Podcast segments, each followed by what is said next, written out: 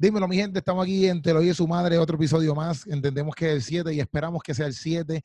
Eso es organizado que estamos, puta, no estamos bien. Estamos en el sitio. Estamos en el sitio. Pero gracias a todos ustedes por sintonizar, gracias por ser parte de esto, a todos los que todo el tiempo se ponen ahí a escucharlo por Spotify o si lo están viendo en YouTube, es súper brutal.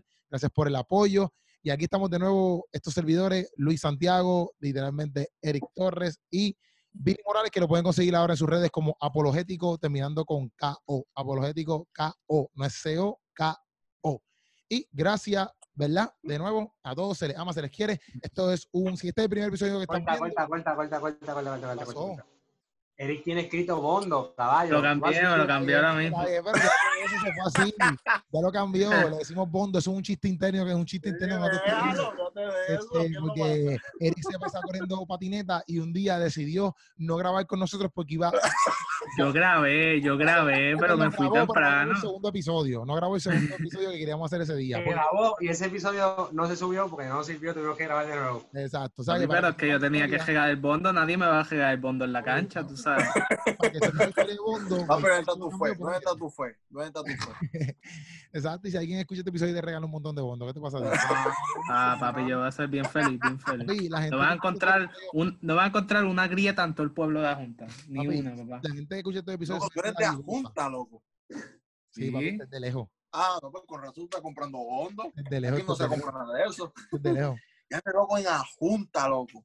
Y Este podemos hablar de, después de eso, podemos hablar Vamos a después decir, de vamos a vamos a nosotros somos expertos que- saliéndonos del tema. Podemos hacer un podcast aparte, saliéndonos del tema, con Piri Morales, Luis Santiago y Eric Torres.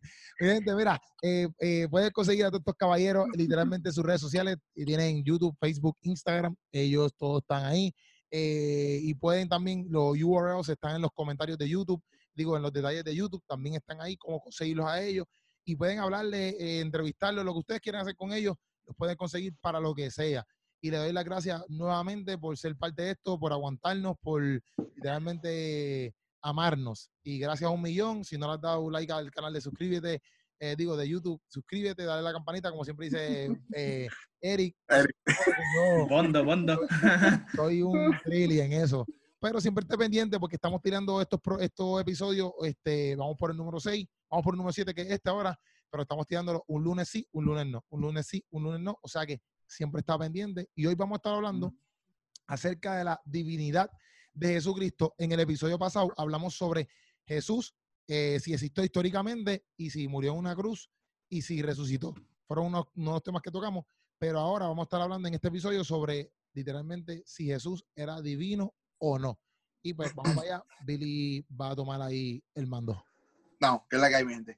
Ah, este, bueno, este tema es bien, bien importante, ¿no? Porque, como dijo Keropi, ya afirmamos que es totalmente lógico pensar y ¿verdad? muestra la evidencia que Jesús es una persona histórica, eso es indiscutible.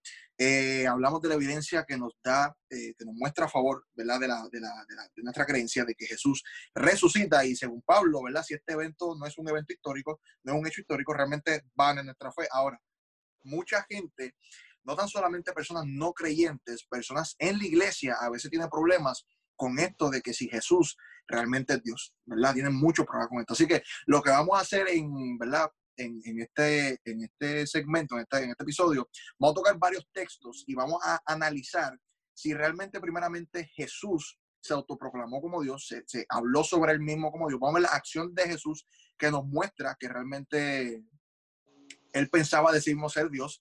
Vamos a estudiar quizás lo que las diferentes pruebas que hacemos al texto y no hablando tanto como crítica textual, porque la crítica textual la tocaremos para otro tema, pero sí vamos a hacer unas pruebas sobre el- los autores para ver si lo que están diciendo es confiable o no es confiable. ¿Verdad? Porque si el texto dice que Jesús es Dios, eso a mí no me comprueba nada, ¿verdad? Eso obviamente.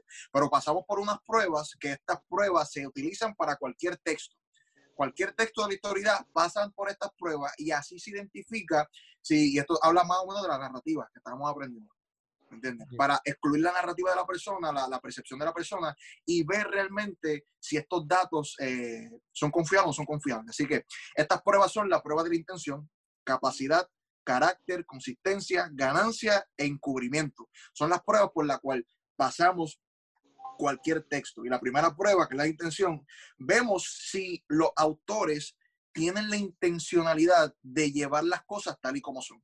Si tienen llama- la intención se llama la prueba, esta es la prueba de la intención. de la intención.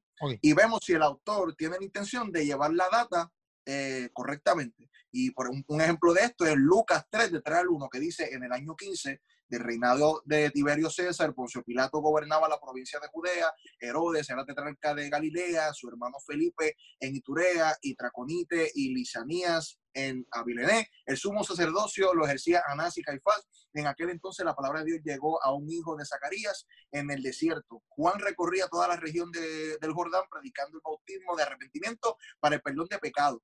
¿Por qué este texto es bien importante?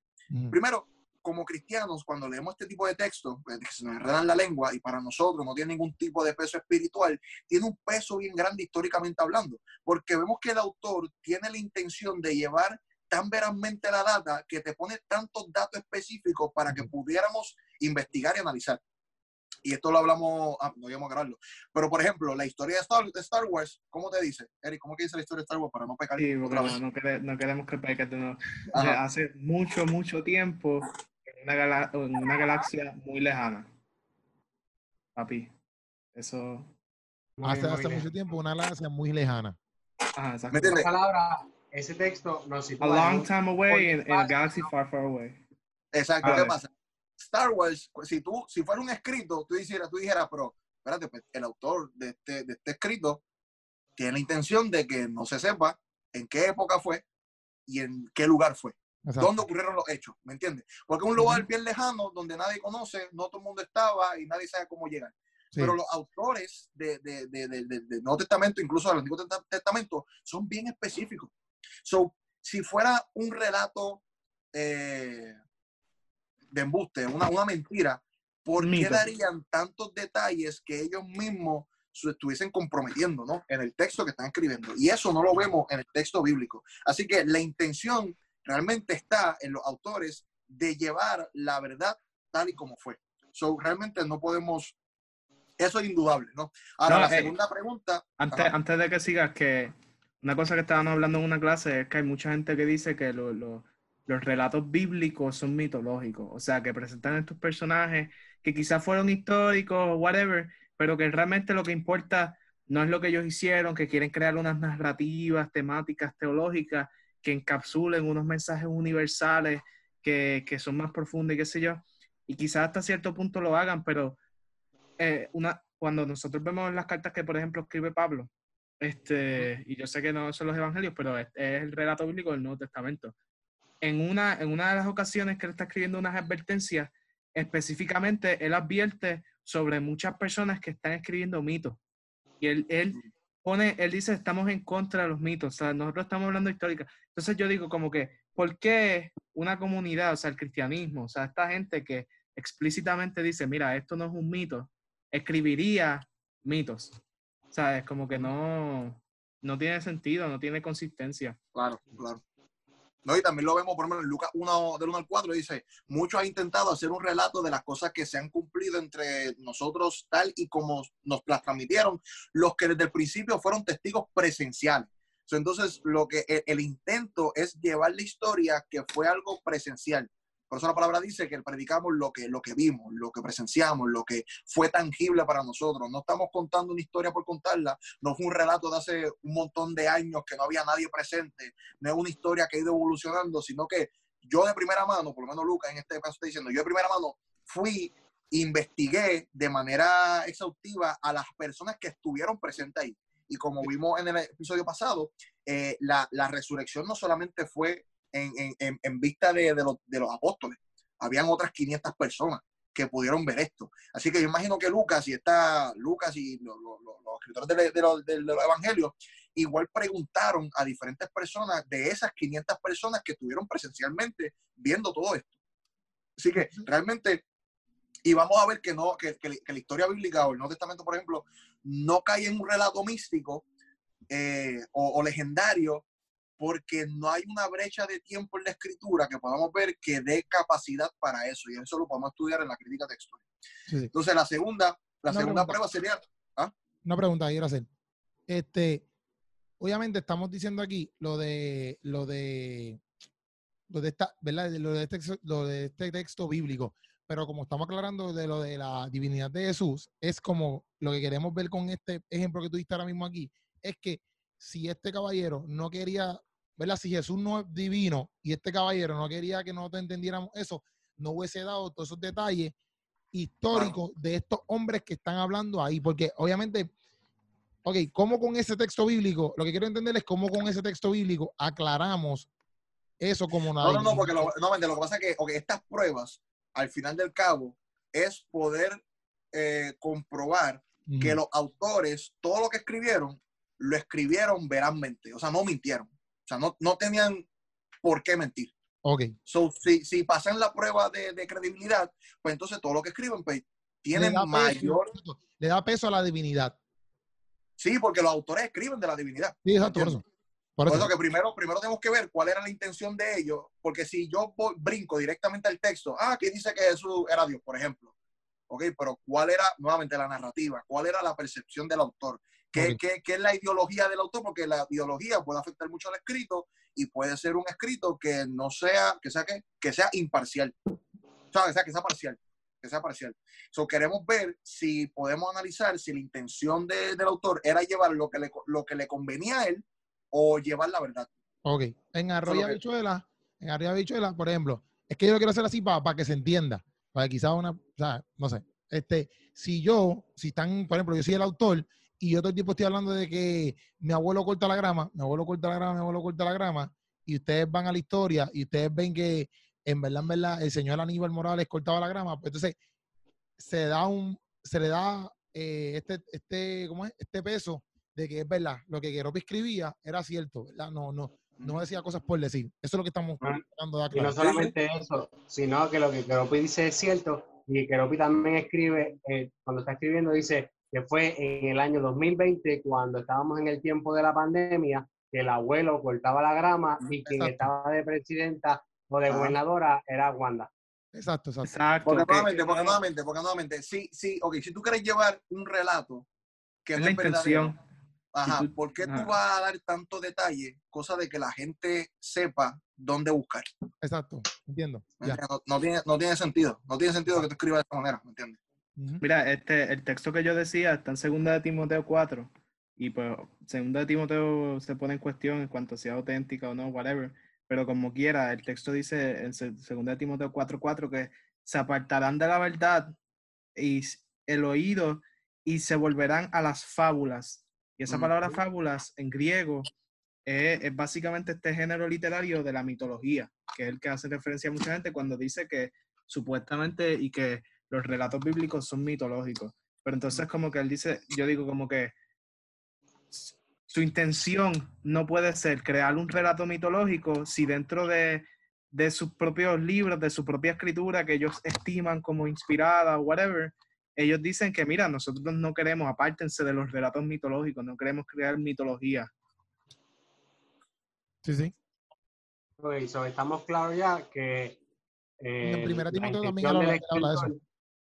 Claro, estamos claros de que la intención del escritor no es una mitología, sino que pues, nos da ah. hechos históricos, nos sitúa un tiempo y un espacio, dónde fue que pasó, y luego nos va a explicar, ¿saben en qué tiempo pasó? Y ahora nos va a explicar cómo fue que pasó. Ahora la, ahora, la siguiente prueba es la prueba de capacidad, porque puede ser que yo tenga, tú que eres el escritor, tú tienes toda la intención del mundo de llevar la historia de tu abuelo tal y como es, pero quizás no tienes la capacidad de hacerlo. Son buenas intenciones, pero no eres capaz de hacerlo.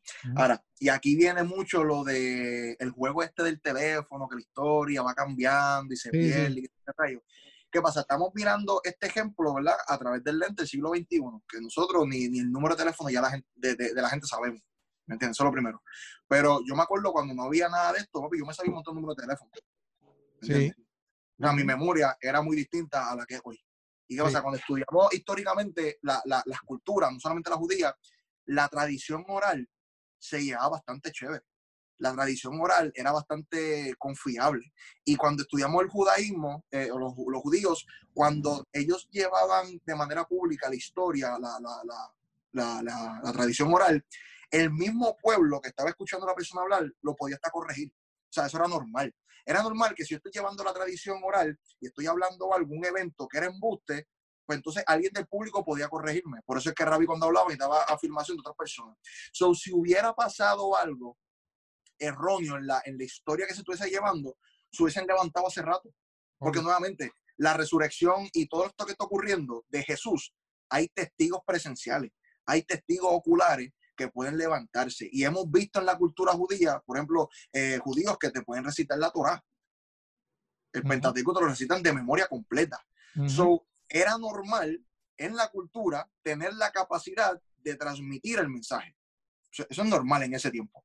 Quizá ahora lo vemos un poquito difícil, pero nuevamente es porque una cultura distinta, una época distinta y no tenemos la misma capacidad que tenían antes. Pero antes la capacidad estaba. Ok, así que, ¿qué te iba a decir? Ok, no, que, que me dijeras de nuevo el nombre de esta prueba, porque no lo apunté. Lo estoy, lo estoy prueba de la, la, prueba de capacidad. Prueba de capacidad, ok. Y hablando de, hablando de la tradición oral, eh, es bien importante entender que para el pueblo judío la tradición oral no es cualquier cosa. La tradición oral incluye tu historia. La tradición oral incluye quiénes son ustedes. La tradición oral incluye quién es su Dios. La tradición oral incluye qué son sus leyes. La tradición oral incluye todo lo que son ellos hasta llegar a ser establecido en un lugar y en una ciudad. So, antes de estar establecido, antes de sentarse a escribir, esa tradición oral es tan importante porque esas preguntas de quién soy, de dónde vengo, se contestan con esa tradición oral de, ok, nosotros venimos de aquí, salimos de tal lugar, el, nuestro Dios creemos en esto, por esto, por esto, por esto. Eh, nuestro Dios tuvo un encuentro con fulano de tal y fue así, así, así tuvo un encuentro con tu abuelo y fue así, así, y se lo van explicando poco a poco. No es como nosotros, que nosotros pues, ah, tú buscas un libro, este es el libro de historia, y ya, y buscas el libro de historia y nos importa. Pero para ellos, porque ya nosotros estamos eh, estabilizados, ya nosotros tenemos, ok, yo vivo en Puerto Rico y Puerto Rico o sea, salió de aquí y se acabó. Pues para ellos, antes de estabilizarse, esa tradición oral es tan importante porque ahí están sus leyes, están lo que creen, está su cultura, está todo incluido ahí para ellos es sumamente importante. Otra cosa, al igual que como dice Billy en cuestión del número de teléfono, mismo con las matemáticas. Nosotros antes de que llegar a la calculadora tenías que hacer un problema matemático con la mente. Yo tenía que resolverlo ahí a, lápiz y yo lo tenía que resolver este, escribiéndolo, pero también llegué a tener la capacidad de decir en ciertos problemas matemáticos, ok, el resultado es tanto sin tener que escribir. Pero después de ahí aparecieron las calculadoras, entonces tú dices, ah, pues ya no tengo que esforzarme para eso porque la calculadora lo hace pues entonces no tengo que darle tanto esfuerzo a eso. que básicamente quizás para nosotros nos hace difícil entender que ellos tenían esa cultura y que ellos se podían aprender todo eso, pero es porque ese, ellos tenían que aprendérselo y era algo diario que empezaba desde el hogar, no era como que te llevaban a la escuela, toma, apréndelo en tu escuela. No, es algo que aprendes desde pequeño, creciendo con tu papá, con tu mamá, con tu abuelo, y toda tu vida se basa en esa tradición oral. No era, no era tanto el hecho que tenían que aprendérselo, era que ya era parte de, o sea, como el mismo ejemplo que hemos dicho, o sea, tú, no tenías que aprenderte los números de teléfono, es que era, ya era como que tú no tenías algo que los podías guardar, pero entonces pues, te, lo aprendes, ¿me entiendes? No es como que, porque ya el hecho de, de, tener es como que más como que suena como una obligación, ¿me entiendes? No era, no era como, o sea, tú tienes que estudiar, no, no, es que ya eso era parte de ello. y lo mismo lo quiero decir, para que se entienda un poco más, pues, exacto, lo mismo es con el ejemplo que yo no te que yo entiendo que fue el perfecto, de que exacto, hoy en día tú no tienes que memorizarte el celular de, la, de nadie, porque ya tienes la aplicación de que ese, ese, te lo memoriza por ti. Y ya. al, no, al no tener que utilizar la capacidad de, de almacenar data, pues la perdemos. Exacto. Pero ellos no tenían los beneficios que tenemos nosotros. Exacto. ellos tenían más capacidad retentiva que Keropi Sánchez. El cuerpo, el cuerpo humano lo hace con todo. Cuando el cuerpo humano recibe algo eh, por ejemplo, una proteína o recibe algo que él mismo no tiene que producirlo, y dice, pues ya yo voy a parar de producirlo porque ya lo estoy adquiriendo de aquí. ¿Me entiendes? So, eso también pasa con, con, muchas cosas y también pasa en nuestro sistema mental. Duro. Nuestra mente. No me tengo que aprender porque lo tengo guardado en el celular. Duro. So, nuevamente, cuando, cada vez que las personas no creen, utilizan ese ejemplo del juego del teléfono, primero ni, ni entienden. Ah, otra cosa, el juego del teléfono, el fin del juego del teléfono es que se olvide el mensaje el fin de la tradición oral es mantener la tradición. Claro. Exacto. ¿Entiendes? la intención de ellos era preservar la historia. So, no era como que, quiero que te digo la, historia ahora, y no vuelvas a preguntarme. No, eso te contaba, y se contaba, y se contaba, y se contaba. Y se lo cuentan a sus hijos, y los hijos lo aprenden, para que lo cuentan a sus hijos, y así sucesivamente. so, la próxima prueba es la del carácter, y aquí se prueba el carácter del autor. Si era una persona confiable o no confiable. Y entonces esto es bastante sencillo porque podemos confiar en el carácter de ellos porque ellos fueron tan, Dios mío, ¿cómo te digo? Ellos creían tanto lo que estaban escribiendo que dieron hasta su propia vida por esto. Así que yo creo que el carácter de la persona, de, los autores, eh, eh, es, o sea, es intachable. Tú no puedes decir que hay una mala intención al tú ver que ellos mueren por lo que están escribiendo. Y esto también lo tocamos en, el, ¿Qué? Y no fueron uno, no fue como, que pueden decir, ah, no, quizás uno ah, murió por lo que creyeron, no, no, no, no ¿Cómo murieron por lo que creyeron y cómo murieron? Sí, no, y lo tengo aquí. Y lo que hablamos también, en, en, en, que me acuerdo ahora, lo que hablamos también en los podcasts pasados, que tampoco había una intención, o sea, ok, no había un beneficio. Ellos sí, se lo va a tocar, se lo va a tocar, se lo va a tocar. Yo voy a tocar lo de los, beneficios. Pero, por ejemplo, Santiago el Mayor muere por, una, por espada por orden de Herodes. Eh, Andrés crucificado en, en Acaya, en Grecia. Eh, Natanael despellejado con cuchillo o sea, y despellejado vivo. Santiago el menor fue apedreado. Eh, Judas, el, hermano Santiago, fue decapitado por una, con un hacha. Mateo fue muerto por espada. Pedro crucificado. Felipe apedreado y después crucificado. Simón Celote, eh, unos dicen que crucificado, otros dicen que golpeado, golpeado a muerte. Eh, Tomás muerto una lanza, que tomara El, que dudó como tal. So, realmente si estas personas mueren de la manera que mueren, ¿por qué iban a mentir en el relato? Sí, sí. O sea, eso no, o sea, no tiene sentido. Si tu relato te va a costar tu vida, pues simplemente cambia la historia. O simplemente négala, négala. entonces realmente no, no, hay, no hay razones para creer que pues, van a mentir, ¿no? Entonces, la próxima prueba sería la prueba de consistencia. Y aquí utilizamos, ¿verdad? Si, por ejemplo, los evangelios, la pregunta es por qué los evangelios se contradicen o aparentemente hay contradicciones. Ahora, en la prueba de consistencia, realmente vemos que hay unos eventos que son, ¿verdad? Como hechos mínimos que se repiten durante toda la historia o todos los relatos, y hay otros relatos o otras características del relato que ya serían secundarios, que no se parecen. Y esto hablamos, no me acuerdo si lo hablamos bien en la otra vez, pero es completamente normal que cuando tú reúnes un grupo de personas y te vayan a hablar sobre dicho evento, un solo evento, es normal ver que todos te van a decir X evento en similar y hay otras cosas que, que son diferentes. Si quieres hacer esta prueba después de un domingo de tu iglesia, pregúntale a las personas de qué predicó el pastor. ¿Entiendes? Y yo estoy bien seguro que el 100% te va a decir algo que va a ser similar, pero todos te van a dar un pedazo del mensaje que le llegó más. Exacto. cuando tú ves los testimonios de los evangelios y de, de, verdad, lo que está hablando de la narrativa de, la historia de, de, Jesús, tú vas a notar en Marcos, Mateo, Lucas, Juan, este, que hay eventos que son similares y hay unos eventos secundarios que el autor de Mateo dijo, mira, yo le doy más peso a esto. O, y Lucas no le dio tanto peso. Eso no son contradicciones. Eso simplemente nos deja entender que están siendo honestos con su escritura y están poniendo simplemente su perspectiva en el asunto. Eso no muestra una contradicción y sí vemos consistencia en el evento principal del Evangelio. ¿Ok? Eh, porque, por ejemplo, en contradicción sería que Mateo y Marco digan que Jesús fue crucificado y Lucas dice que no fue crucificado. Sí, sí. sí, sí. Ya eso sería una contradicción porque es sobre el evento principal. Exacto. Pero otras contradicciones de que, bueno, en un relato, eh, Marco toca unos puntos que en el mismo relato que sale Lucas no toca los mismos puntos, ya eso es, ya eso es perspectiva, ¿me entiendes? Ya eso es Exacto, como, por ejemplo, que si el, el, endemoniado gadareno en uno de los libros es uno y en otro libro son varios endemoniados, o que si en el Sermón del Monte, por ejemplo, en el libro de Mateo, él está encima de la montaña, o que si en Lucas está debajo de la montaña, la cosa es que él dio el sermón como quiera.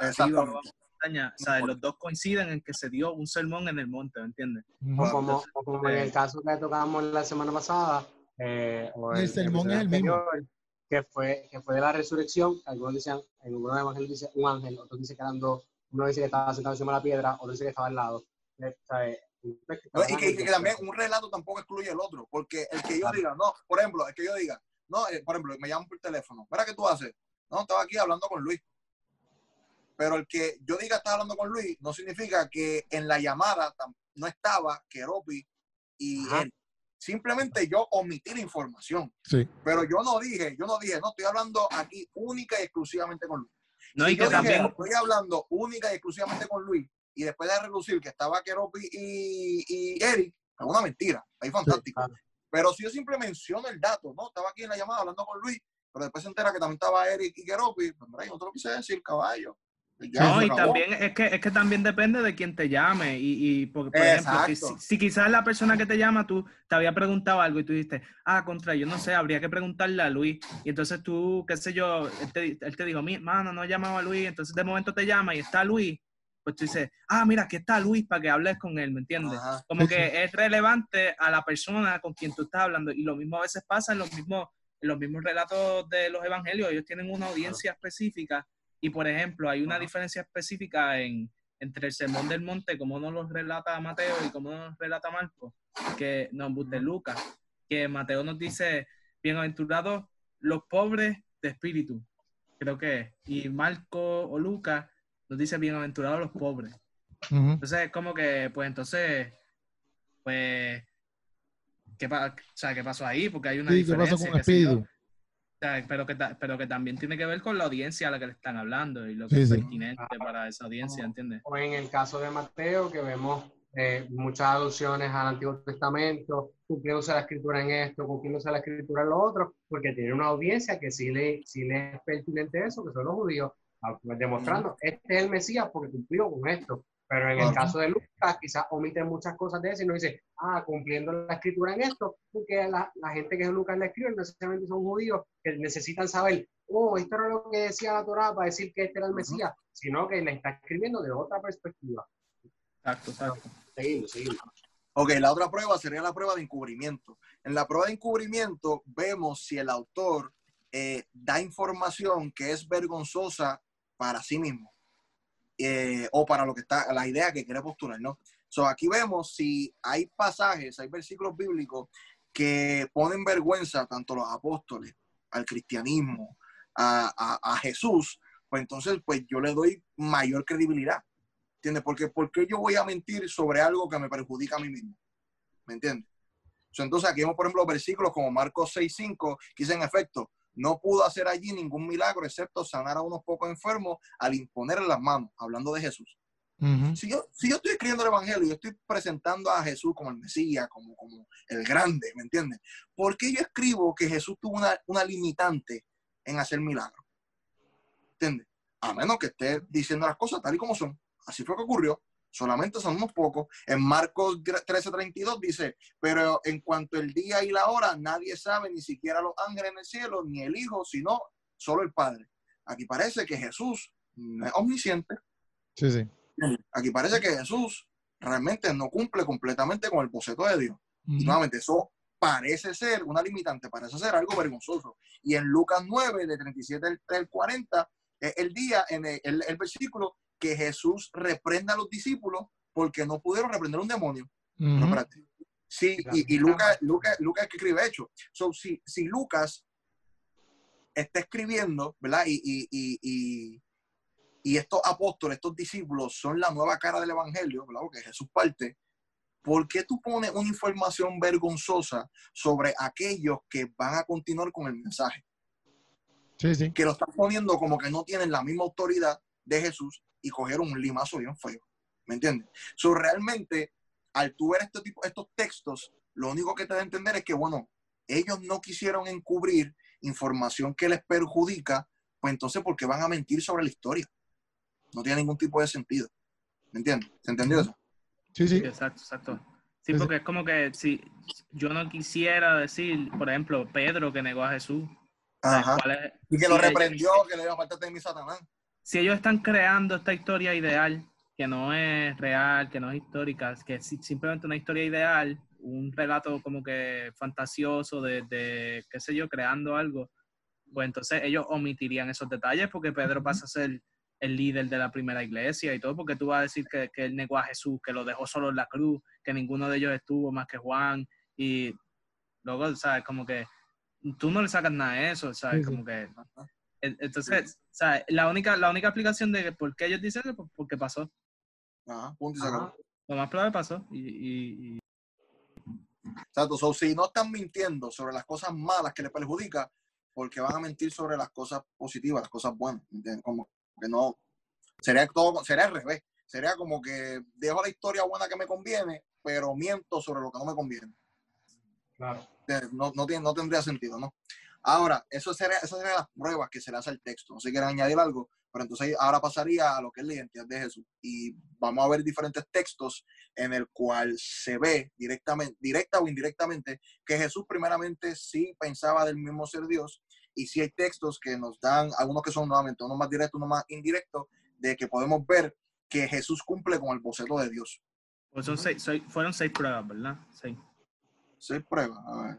Bueno, Sí, está la de... Intención, capacidad, intención. carácter, ganancia, consistencia. eh, No Ah, la de ganancia ganancia. no la hice, la ganancia no la hice, espérate. La ganancia no la hice. Ah, bueno, sí, la ganancia la hice. No, no, no, la ganancia no la hice. No, no la hice. La ganancia de ganancia hablamos acerca de, de que ellos no tuvieron ningún IPR, nada por el estilo, ¿no? Sí, no, pero eso lo toca fue carácter. Eso fue en Tiene carácter. carácter, no.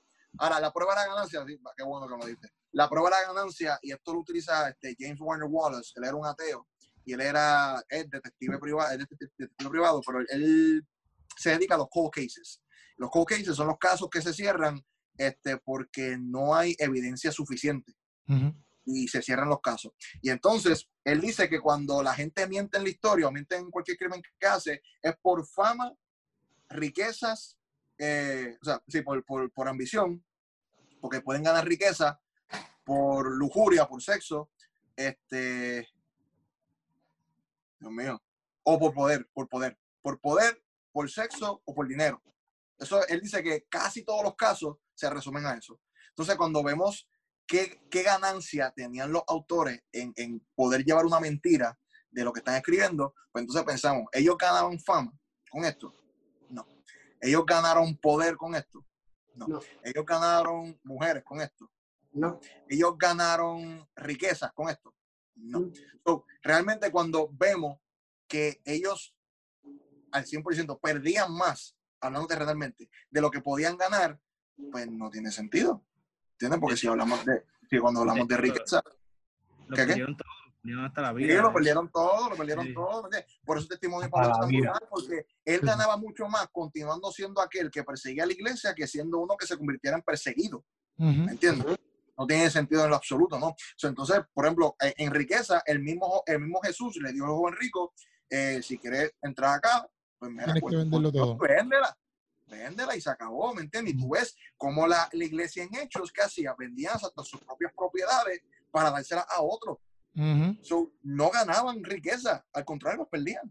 Inclusive, inclusive el, eh, eh, el texto de, de Ananías, como que ellos no tenían que hacer, es que me acuerdo de eso ahora, porque ellos tampoco tenían que hacer eso obligado.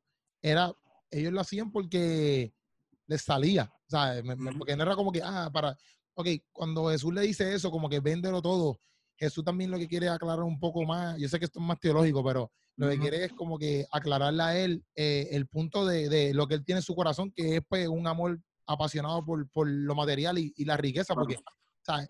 No, es, no es el hecho de que tú no, de que tú tengas o no tengas, es el hecho de que Claro. tu corazón, ¿me entiendes? Entonces, pues, Claro. Por eso es que él le dice al joven rico eso en específico.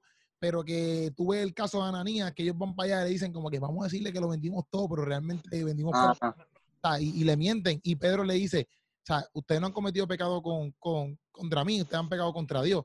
Porque en cierto punto no es el hecho de que lo vendieras todo, porque no era el hecho de que es que hicieran las cosas de corazón. Por eso es que esa gente pues Ajá. se daba de corazón, daban todo, porque ellos sabían que estaban eh, beneficiando al reino entero de Dios. Pero el caso de Ananías, que es como que a lo mejor él quería pasarse como que por, por listo, como que papi, yo también lo estoy dando todo, ¿me entiendes? Y-. Y, y mintió, y mintió, ¿entiendes? Y hay un juicio por eso, ¿verdad? Que, que, que pasa en la historia. Pero lo que quiero Ujú. recalcar es eso, como que no era algo obligatorio, ¿me entiendes? Era algo más como que salía de corazón. Y lo puedes ver en la acción de Ananías, que, que, que por no hacerlo de corazón y por mentirle, pues tuvo un juicio, ¿me entiendes? Claro, claro. Claro, sí, sí. Ah. No, sí, el, pu- el punto es que, que, que, nuevamente, Sí, porque yo podría entender que los autores mintieran porque hay una ganancia monetaria. Ajá.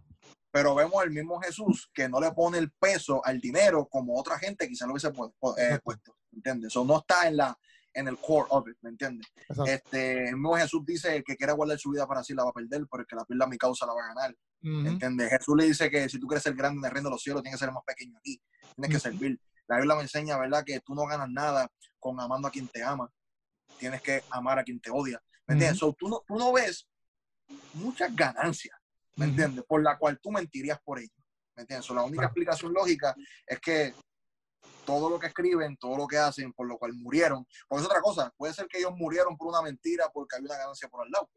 Pero al tú ver que no hay ganancia, murieron por esto, tenían la capacidad de hacerlo, se ve que tienen la intención, este, no hay motivo o razón alguna para mentir, pues entonces, ¿por qué yo voy a dudar del texto? Ujú. ¿Entiendes? Nuevamente, si puedo hablar de interpolaciones y, y variantes de texto que tocaríamos en, en otro tema, que, que realmente Daniel B. Wallace te dice que, que el texto lo tenemos, eh, el Nuevo Testamento, a un aproximado 98 punto algo de por ciento eh, que es eh, idéntico o, o lo más cercano al, al autógrafo que es el texto original. So, Esa realmente, sería la, la crítica textual. Ajá. Exacto, realmente no tenemos una variante que tú digas que afecta la doctrina o afecta el mensaje o afecta la enseñanza o afecta lo que está Porque escrito. in- Realmente no- inclusive no en el Nuevo Testamento yo creo que la más grande es Marcos 16, que se, se tumba ahí un canto completo desde el verso 20 para arriba.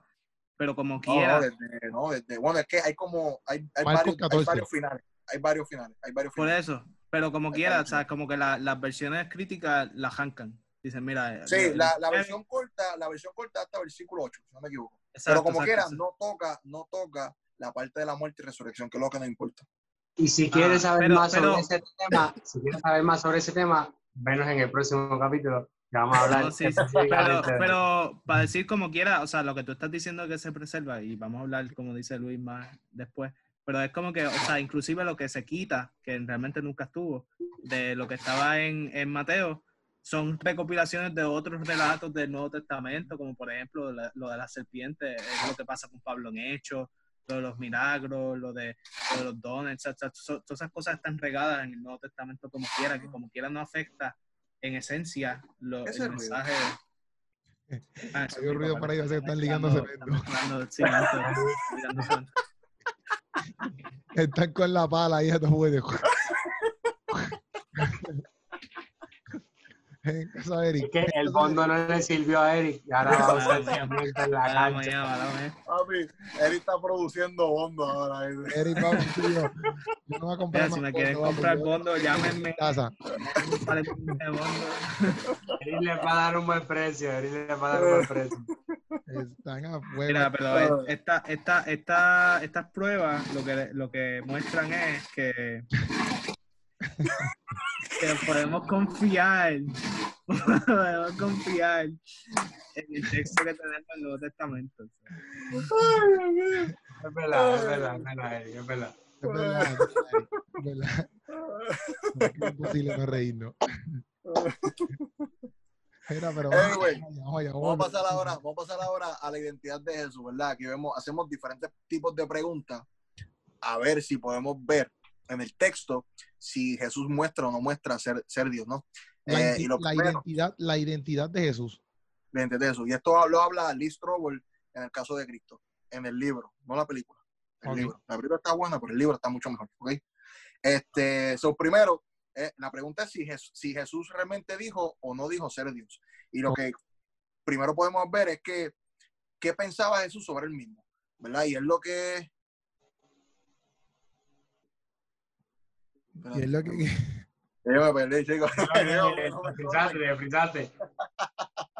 este, algo que vemos bien chévere es que, ¿verdad? Y tú lo mencionas, Strobel, es que así como, como Yahvé estuvo fuera de lo que era trabajando con 12 discípulos, con do- 12, 12 tribus, pues ahí tú ves cómo Jesús escoge 12 discípulos, que hace una, como una referencia a cómo Yahvé trató al pueblo. Entonces, eso es una. Sí. Lo, segundo, lo segundo sería Lucas 7, 28, que dice, les digo, que entre los mortales no ha habido nadie más grande que Juan, sin embargo, el más pequeño en el reino de Dios es más grande que él. Y entonces aquí Jesús como que se excluye de lo que está diciendo. No está diciendo como que, bueno, entre nosotros, los mortales, no, no, entre, entre los mortales, entre ustedes los mortales, no, eh, el, más grande. O sea, nadie es más grande que Juan.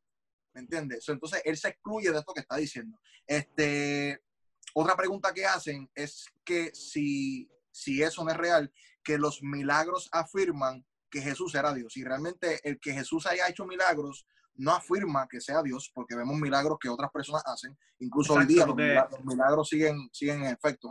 puede ser. Mira, los milagros no son exclusivos, que había un, movimiento mesiánico y que si vieron muchos supuestos mesías que hacían milagros en aquel tiempo también, y Jesús lo que hizo fue que formó parte de esa secta y qué sé yo. Sí, aquí lo, lo interesante de Jesús es la afirmación que dice, porque nadie había dicho esto hasta, hasta que vino Jesús. Y Jesús dice en Mateo 12, 28, en cambio, si expulso a los demonios por medio del Espíritu de Dios, eso significa que el reino de Dios ha llegado a ustedes. entonces, Jesús mismo está diciendo que esta acción que ven de mí, esto de, hacer milagros, significa que el reino de Dios ha llegado con ustedes. O sea, el reino de Dios ha llegado a ustedes. ¿Por qué? Porque estoy yo aquí caminando con ustedes, caballo. ¿Me entiendes? esta afirmación para mí es bien poderosa que nadie lo había hecho, porque vemos eh, milagros del Antiguo Testamento, Nuevo Testamento, y nadie hace una afirmación tan, tan brutal como esta. No, y vemos que eh, la Biblia también se refiere a muchos de los milagros, no como milagros, sino como señales. O sea, que básicamente lo que tú estás diciendo, que no es el hecho nada más de hacer un milagro, es que están, tienen un significado profundo y están apuntando hacia algo mayor que simplemente el acto instantáneo de, de lo milagroso o lo, eh, o, los, o lo excepcional, ¿verdad? Oye, y ese, ese tema de, del reino de Dios, el reino de Dios, es un tema bien interesante que lo podemos discutir luego en otro, en otro este episodio. Lo podemos tocar bien chévere acerca de, de, qué es el reino de Dios aquí en la tierra y qué fue lo que vino a establecer Jesús. Que quizás eso es un buen punto que podemos tocar más adelante. Si te interesa, lo podemos trabajar luego en otro episodio. Anyway, eh, otra pregunta que hacen es que, ¿qué tal si Jesús fue solamente un rabí? Un rabino, ¿verdad? Porque incluso cuando Jesús aparece en escena, pues se le refieren a Jesús como, como rabino. Y la gente dice, no, él simplemente fue un maestro y a través de la historia se llevó a exageración este, este personaje llamado Jesús, ¿verdad? Que solamente fue un maestro. Ahora, lo brutal es que Jesús hizo cosas muy radicales para ser simplemente un rabino. Primero, hemos, hemos visto mucho en la Biblia y creo que más, más, más aparece en Reina Valera, que él dice cuando comienza a hablar de cierto o cierto les digo. Esto de cierto o cierto les digo está diciendo yo les afirmo en mi única y propia autoridad. Y esto es bien interesante porque los rabinos cuando están hablando en, público, ellos decían eh, o ellos utilizaban dos personas por lo menos que pudieran dar afirmación a las cosas que estaban diciendo. Pero entonces aquí Jesús aparece en escena y dice, les digo no en autoridad de otro, sino en autoridad de mía propia. ¿Por qué? Porque yo, yo trasciendo todo. O sea, yo soy Dios aquí hablando con ustedes y lo que yo digo es ley. ¿Ok? Eso está bien interesante eso. También está bien interesante en Mateo 15, del 11 en adelante, que Jesús dice que lo que contamina una persona no es lo que entra a la boca, sino lo que sale de ella. Y entonces, aquí comienzan los, los fariseos a molestarse, ¿verdad? Porque aquí está haciendo referencia a esos animales impuros que se supone que no se comieran. Pero entonces Jesús está diciendo, mira, caballo, no es lo que entra, es lo que sale. Y entonces el fariseo se molesta, ¿por qué? Porque está en contra de la ley. ¿Me entiendes? So, ¿quién eres tú para establecer algo por encima de la ley que tenemos? No, él es alguien, si él es la misma persona que da la ley. ¿Me entiendes? entonces Jesús se está estableciendo, y eso está bruto porque cuando estudiamos el Jesús histórico, eh, la historia de Jesús, vimos a Luciano, que Luciano dice que el mismo pueblo exaltó a Jesús como Dios y como un dador de leyes. ¿Me entiendes? Está bien interesante eso. Así que Jesús. también es, también es el caso con el sábado que lo cuestionaban porque hacen ciertas cosas el sábado que no, no coinciden con esta tradición. Y él dijo como que, mira, yo soy el señor del sábado, ¿sabes? Como que, como que está diciendo, yo soy el señor del sábado, entonces tú no irías a decirle eso si eres, si eres como que... también lo vemos, también lo vemos en el caso de los siete yo soy de Jesús en el Evangelio de Juan. Cuando hablamos del Evangelio de Juan, que Jesús se programa como yo soy el pan de vida, yo soy la luz del mundo, yo soy la puerta, yo soy el buen pastor, yo soy la resurrección y la vida, yo soy el camino, la verdad y la vida, yo soy la vida. En, esos siete eh, yo soy de, que están en el Evangelio de Juan, lo vemos bien marcado porque hace una referencia, porque ¿quién tú eres para llamarte yo soy? Como que para llamar, porque ese yo soy nos remonta al Éxodo cuando Moisés le pregunta a, a Dios, le dice, pero, pero, pero ¿quién tú eres? ¿Sabes? ¿Qué nombre le voy a decir quién me está enviando? Dile, dime que yo soy enviado, ¿me entiendes? Y ese yo soy lo que está queriendo significar o lo que significa en ese entonces para que él lo entendiera, porque tú lo dejas decir, yo soy, no tengo idea. Pero para él sí fue bien importante porque ese yo soy, lo que está queriendo decir es que yo soy el que siempre estuvo, el que siempre está y el que siempre estará.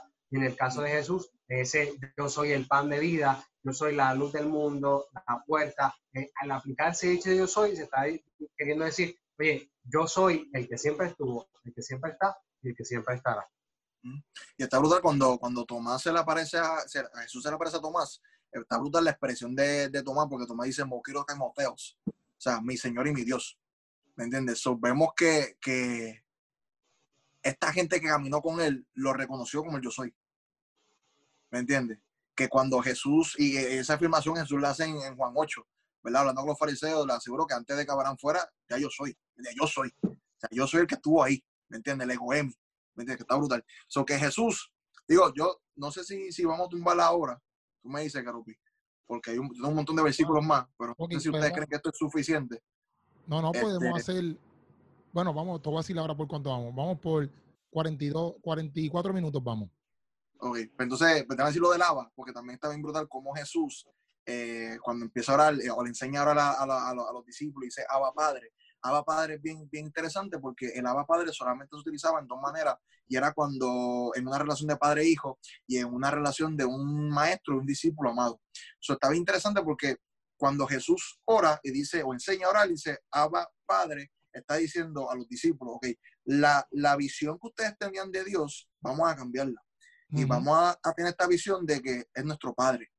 So, está brutal porque desde el Edén, entonces tú ves esa separación, ¿verdad? Y por eso es que Jesús cuando se, nos dice que nos deja aquí el, el, ministerio de la reconciliación, ¿verdad?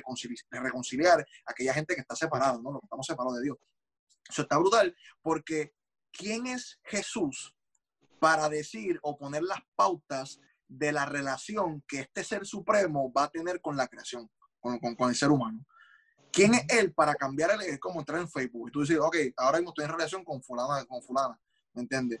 ¿Quién soy para hacerlo si no hay un mutuo acuerdo? ¿Me entiendes?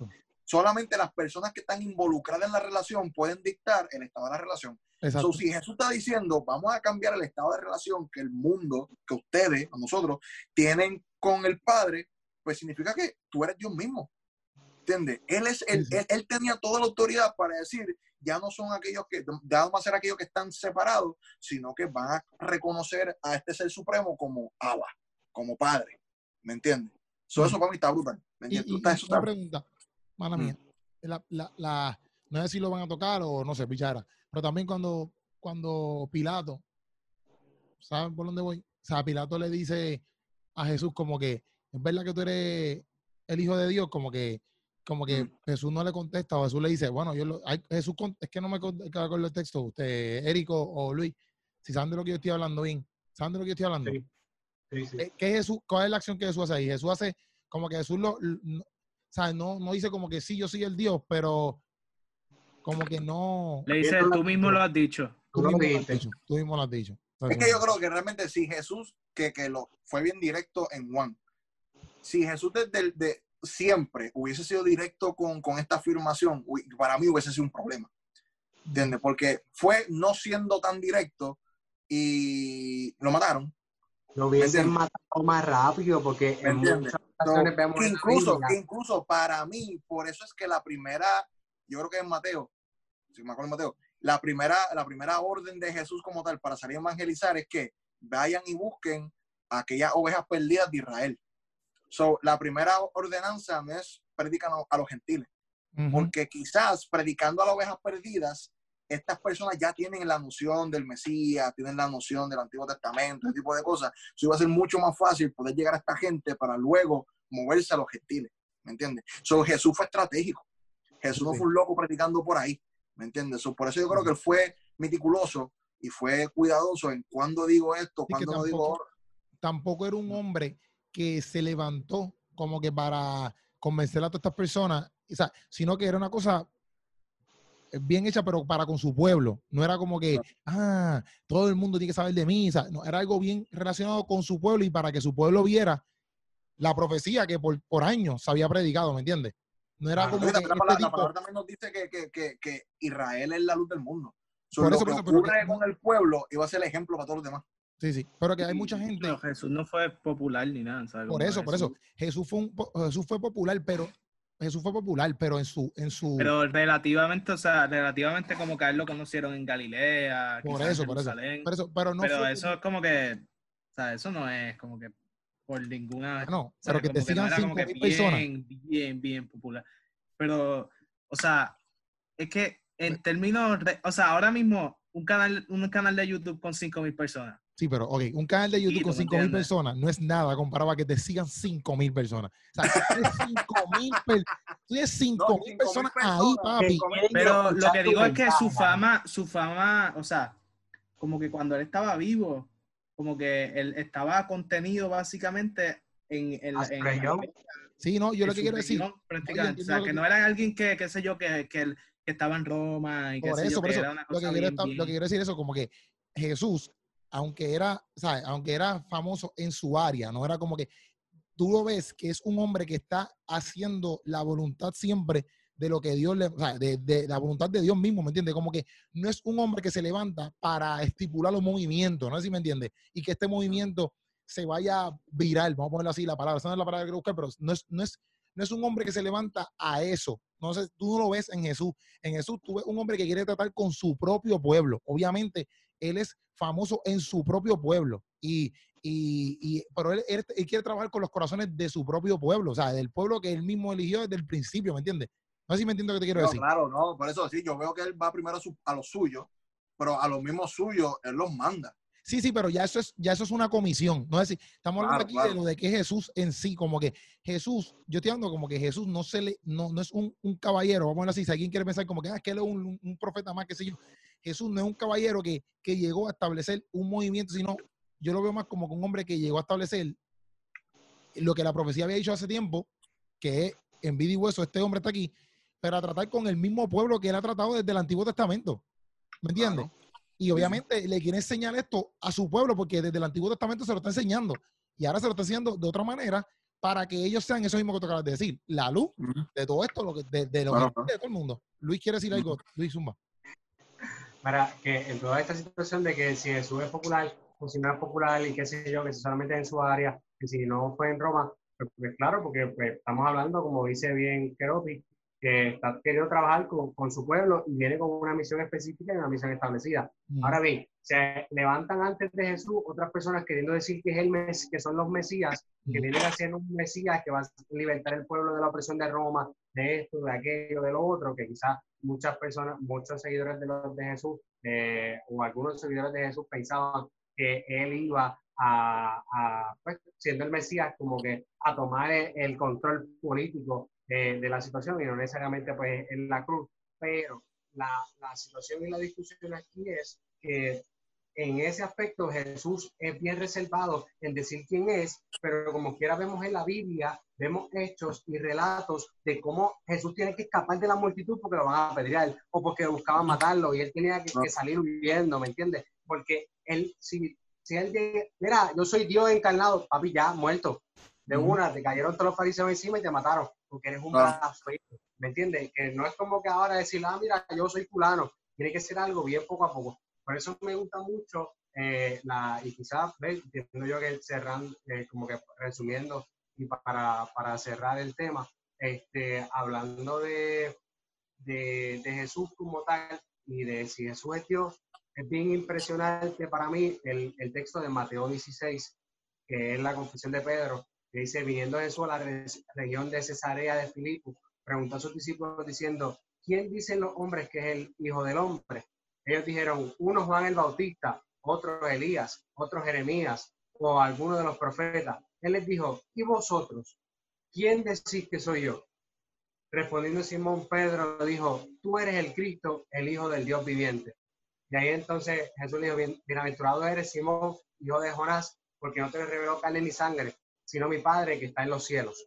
Y entonces ese texto está bien brutal porque él le pregunta, ¿qué dice la gente que soy, que, que es el Hijo del Hombre? Que soy yo, pero ¿qué dicen ustedes que soy yo? ¿Qué dicen ustedes de mí? ¿Me entiendes? Y ahí está esa disyuntiva. Y cuando Pedro le dice eso, que no se lo reveló ni carne ni sangre, tú eres Cristo, Dios es Dios viviente, tú eres el Mesías, la pregunta es bien pertinente para nosotros hoy en día también. ¿Qué nosotros decimos que quién es Jesús para nosotros hoy? ¿Quién es, quién es Él? Quizás Jesús preguntándonos eso también a nosotros hoy. ¿Quién decimos nosotros que es Él? Porque como empezamos hablando sobre este tema, al principio Billy decía que también eso es bien disyuntivo en muchas iglesias, como que muchas personas en la iglesia se preguntan, ah, pero Jesús de verdad era Dios. O esto, o sea, esa disyuntiva, pues, yo, para mí es bien pertinente esa pregunta. ¿Quién decimos nosotros que es eso? Si de verdad tenemos esa confianza y esa convicción, y por eso es que hacemos estos videos, de, de tener una percepción más clara y, traerlo al lenguaje de nosotros, porque quizás hay muchos videos acerca de esto, pero es más difícil de entenderlo. Y quizás nosotros que somos jóvenes, tratando de hablar de esto y explicarlo de una manera más que lo pueda, sea más entendible, un arroyo de habichuela, como se está diciendo Cropi, que le queda espectacular. Eh, queremos transmitir eso. ¿Qué decimos nosotros que es Dios?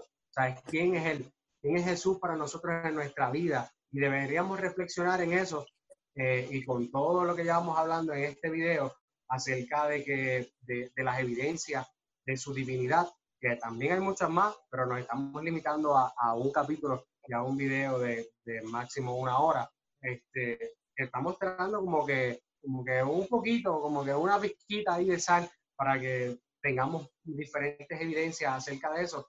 Pero es bien pertinente reflexionar nosotros en nuestra vida quién es Jesús para nosotros hoy si solamente fue un hombre de la historia, si de verdad lo reconocemos como que Él es eh, alguien divino, si de verdad lo reconocemos como nuestro único y exclusivo Salvador, y si de verdad reconocemos y, tenemos en cuenta su obra, su vida, su muerte y resurrección, eh, y si de verdad lo valoramos. Porque si tenemos en cuenta que de verdad era Dios, pues entonces tenemos que valorar más lo que Él hizo en la tierra y, y tomarnos la iniciativa de estudiarlo más, profundizar más y aprender más en quién es Él qué hizo aquí, por qué lo hizo y qué tiene que ver eso conmigo hoy, que quizás es lo que queremos trabajar aquí en este podcast y te lo su madre. Así que la pregunta yo creo que sería, ¿quién dice ustedes que es Jesús? y Nosotros decimos aquí y trabajamos esto. ¿Quién dicen ustedes que es Jesús? Está bien, o sea, bien brutal esa reflexión y también es como que, que a veces el problema mucha gente con, con, con, con admitir, porque el problema de mucha gente está aquí, ¿sabes? Como que Jesús era divino, ¿sabes? Como que porque hay mucha gente que te dice, ok, te concedo que Jesús existió en la historia, te concedo que hizo lo que hizo, pero no te concedo que Él era Dios. Y yo creo que a veces el problema con que Jesús era Dios no es tanto aquí, sino aquí. Porque si Jesús era Dios, entonces sus enseñanzas me desafían. Me desafían a negarme a mí mismo, me desafían a seguir sus pisadas, me desafían a amar mis enemigos, me desafían a autoconfrontar mi corazón. Y, y, habla inclusive de las motivaciones, de los deseos, de nuestros tesoros, de nuestro tiempo, de nuestra intencionalidad, de nuestra lenguaje, de lo que estamos viendo. O sea, eso decía que, que los ojos son la lámpara de nuestro cuerpo y si nuestro cuerpo está en oscuridad. Entonces, si Jesús era Dios, pues todas sus enseñanzas me desafían a seguirlo. y entonces a veces, a veces no es que Jesús no es Dios, es que yo no quiero que Jesús sea Dios, porque yo no quiero renunciar a, a, mi, a mi propia agenda, ¿me entiendes? yo no, eh, no es que Jesús no sea Dios, es que yo no quiero que Jesús sea Dios, porque si Jesús es Dios me desafía. Yo no quiero que Él tome ese rol en mi vida porque saca lo que soy yo para ponerse Él, ¿me entiendes? Saca quizás exacto, exacto. mi ego o, desafía lo que es mi, mi, mi ego. queremos que el Dios sea yo. Exacto. Queremos nosotros que, Dios. Exacto. Quiero que mi Dios sea yo. Que yo sea lo último. Que mi, que, y, y por eso para mucha gente es difícil que Jesús sea Dios. También está el hecho de que ese mismo relato que tú dices, Luis. ¿Sabes? Como que hay mucha gente diciendo muchas cosas de Jesús y tenemos que saber a quién escuchar. Porque, por ejemplo, ellos hay mucha gente diciendo que tú eres esto, que tú eres aquello, que... y Jesús le dice, espérate, olvídate de todos ellos. ¿Quién dice tú que es? Exacto. ¿Quién dice, cuando, dice, cuando le dice, ¿quiénes dicen aquello que soy yo? Y dicen, uno es Juan Bautista, otro es Elías, otro es Jeremías. Ellos están pensando y tienen esas conclusiones acerca de él. No todos Exacto. piensan que él es Cristo, el Hijo del Dios viviente. Lo dice Pedro, y cuando dice Pedro, le dice, no te lo generó carne ni sangre. O sea que entre los discípulos hay gente que pensaba y tenía dudas en Jesús de quién era, si era Juan Bautista, Exacto. si era como un Elías, si era como un Jeremías o simplemente era un profeta. Por eso es Y mira, importante. Exacto, y mira esto, Jesús le pregunta a los que caminaron con él y a los que estuvieron a él y a los que lo escucharon y a los que lo vieron que quién era él. Por eso cuando la gente pregunta quién es Keropi Sánchez, tú no puedes escuchar a la gente que no esté suscrita al canal de Keropi Sánchez. Tú tienes que escuchar, tú tienes que ser de esa gente que escucha Caballo, a- Sánchez, abajo, que ve los abajo, videos estar- de Keropi va Sánchez. el- abajo va a estar el, el número de Techo Móvil para que pasen la ofrenda. Entonces, Tú tienes que suscribirte a, a este canal y si nos está escuchando por Spotify, mira también por, ponle ahí follow, subscribe, lo que sea, para que cada vez que nosotros subamos un video de este o de cualquiera que se suba en el canal de Keropi, mira, te llegue y bendiga tu vida, bro. Duro. Mira, pero aquí, pero espérate, antes de irnos, antes de irnos, espérate, pero antes de irnos, Billy Sí. estaba diciendo algo, no, no, yo no sé si, ¿verdad? Billy se quedó con algo ahí, porque yo Es sé que verdad. No, está No, chido. vamos, a- vamos a tomarlo aquí ya porque en verdad hablamos, yo creo que hablamos un montón. Yo creo que es bastante claro los textos que Pero hay hacer- muchos vamos más. hacer rapidito, vamos a hacer rapidito como que una resumen, de todo, este, para entender por qué Jesús es divino, porque ese es el tema, porque entendemos que Jesús es divino. O sea, porque aunque nos tome, aunque nos tome un par de minutos más, porque mira, llevamos 57 minutos, o sea, aunque nos, 59 minutos, perdón, que si nos toma una hora y 10 minutos explicar esa reputación rápido, pam, pues, pues, que se chave, esto es un podcast, esto es un podcast. No, bueno, pues como habíamos hablado, anyway, lo que, lo que básicamente presentamos porque son- nosotros entendemos, o sea, brevemente, rápidamente, cómo se puede hacer, eh, cómo, porque hablando de todo lo que hablamos, o sea, de, todo, de, todo, de todas las pruebas que, habla, que, que hablamos, eh, porque nosotros entendemos quizá un poquito más con arroz y bichuela o más rapidito, porque entendemos entonces que Jesús es divino. Pues la Biblia lo dice, arroz y chuela. La Biblia lo dice, la Biblia, la Biblia me afirma, este, o la Biblia eh, redacta, ¿verdad? Dice, eh, o tiene los hechos que, que Jesús mismo se hace, se, se autoproclama, yo soy. Él mismo toma acciones que solamente le corresponderían a Dios, no a otra persona. ¿Me entiendes? Y pasamos por la prueba a estos autores de que si algo escriben, lo están escribiendo con la mejor intención, lo están escribiendo para llevar la verdad. Así que si estos autores tienen intención y tienen la capacidad de hacerlo, escribir lo que escribieron y están escribiendo de que esta persona que vimos la evidencia de su historicidad, historicidad, vimos la evidencia de su muerte y resurrección, que él ya había dicho que iba a morir y resucitar. So, al ver todo esto y por encima ver estos textos que hablan sobre el carácter de Jesús, la identidad de Jesús y cómo Jesús cumple, ¿verdad? Con este boceto, cumple con, con la identidad de- de- del mismo Dios, pues la única conclusión lógica es que esta persona, Jesús, fue más que un profeta, fue más que un rabino, fue más que un maestro, fue Dios mismo aquí Sí. en la tierra. Y, y yo, yo también lo pregunto porque, por ejemplo, yo tengo panas que me dicen, ah, bueno, pero es que Jesús nunca dijo en su, o sea, con su propia boca, yo soy Dios. O sea, y es bueno que escuchen esto porque, Dijo yo soy, sí, pero que, ellos quieren que es más escuchar- grande. sí, pero que- ¿tú me No- entiendes lo que no te quiero dicen yo Ellos soy Dios, escuchar- pero se Yo remonta con ese no soy. ¿Cómo es? O sea, no dice yo soy Dios, pero para el judío es más grande el decir yo soy, en esas siete veces que lo vemos en Juan, la luz, la puerta. Que por eso, que por eso es que en Juan, por eso es que en Juan, después, después que Jesús dice, antes de antes que Abraham fuera, yo soy, por eso es que los fariseos ahí, ahí dicen, hay que matarlo. ¿Me entiendes? Este tipo hay que matarlo, porque está diciendo que tú, que estás aquí, por eso es que dijeron, pero espérate, si, si, si, si Abraham es bien viejo, tú estás aquí, caballo, ¿qué tú estás diciendo? Entonces, él está diciendo, mira, antes de, antes de que Abraham fuera, mira, antes de él, yo soy. Entonces, él está diciendo, ustedes saben la historia de la salsa. Ustedes saben lo que pasó con Moisés. Yo, yo estaba ahí con él. O sea, eso es lo que él está diciendo ahí. ¿Me entiendes? So, no dice yo soy Dios porque nuevamente estamos cayendo en la falacia de cómo vemos la, la biografía de los ahora. evangelios, porque estamos, estamos tomando la biografía de hoy, siglo XXI, comparándola con la biografía de, de la antigüedad. Ujú. En la antigüedad, para el judío, tú le dices, no es que yo soy caballo, ¿por qué te pasa? ¿Me entiendes? Lo que lo mismo pasa, con lo mismo pasa con, con la afirmación del Hijo del Hombre. Tú lo ves como que el Hijo del Hombre es un ser humano. No, él está hablando de Daniel. ¿Me entiendes? Ujú. Él está hablando de la profecía mesiánica de Daniel. Cuando él dice, no, porque el Hijo del Hombre él está diciendo, yo soy de quien Daniel estaba hablando. Ujú. ¿Me entiendes? So, nuevamente, si tú lo miras así por, por, por encima, tú dices, no, Dios nunca, eh, Jesús nunca dijo ser Dios.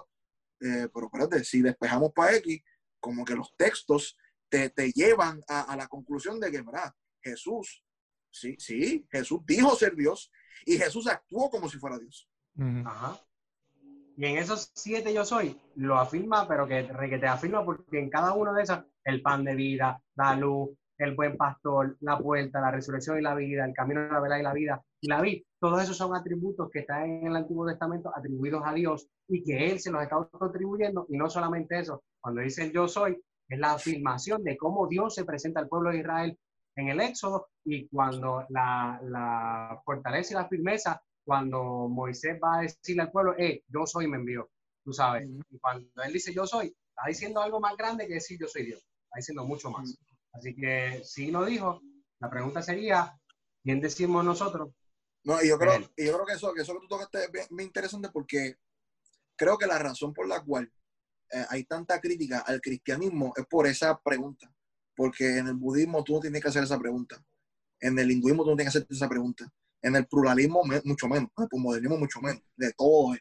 Pero entonces, por eso es que decimos, la verdad no es inclusi- inclusiva, es exclusiva. Jesús no es inclusivo. Jesús no, Jesús es exclusivo. Por eso, si no me creo, si no me equivoco, en Lucas 14, si no me equivoco, Jesús que está diciendo, si quieres ser mi discípulo, el que no borre a su madre, su padre, el que no cargue su cruz, ¿verdad? Y él luego empieza a decir, porque es como esto, es como aquella persona que se quiere sentar, a, quiere construir una torre, pero no se sienta a sacar los, los gastos y no empieza a calcular. Y dice, ojo, ten cuidado, no vaya a ser que a mitad de camino te quedes sin, sin, sin, sin los materiales, sin el dinero. So, él te dice, para tú seguirme, vas a tener que responder una pregunta que te va a costar. ¿Me entiendes? Porque tú poder llegar a la conclusión de que tú eres el yo soy, como dijo Eric, tú eres el, hijo del Dios viviente.